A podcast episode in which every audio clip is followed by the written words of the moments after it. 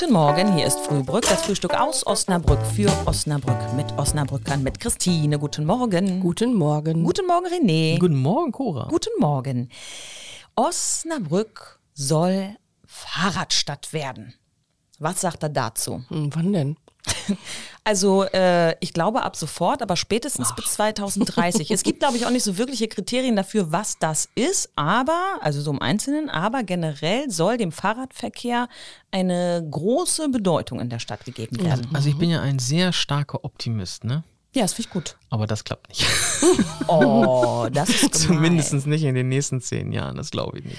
Also wir können ja mal visionär so. Also guck Wie dir, wäre das? guck dir mal so, so Kopenhagen an oder so.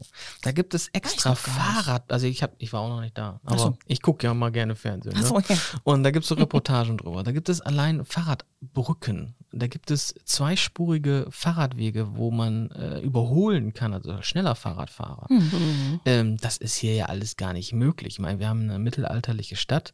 Ähm, dann wollten sie ja auch noch, ich weiß nicht, ob das immer noch auf dem Plan ist, eigene Busspuren machen.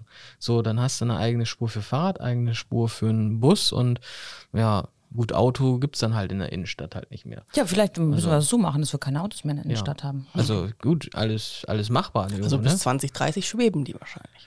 Das kann natürlich auch sein. Ah. Aber das, das sind natürlich sehr viele Visionen und wir wissen ja, dass das in Deutschland alles, was sowas angeht, sehr lange dauert.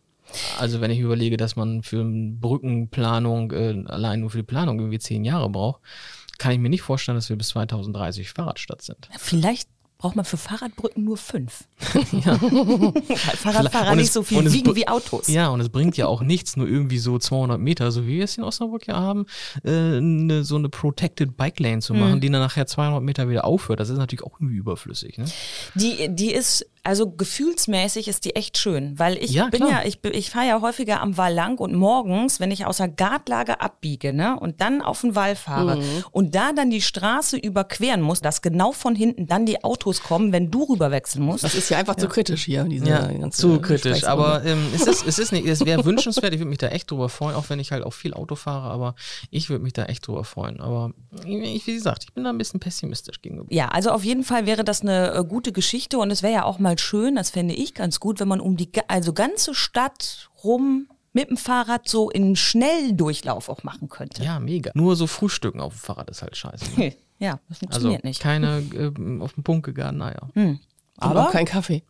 Eine Handbreit vielleicht geht schon. Ja, vielleicht. Aber ein schönes Wochenende kann man bei einer Fahrradtour verbringen. Ja. Radelt schön. Tschüss. Tschüss.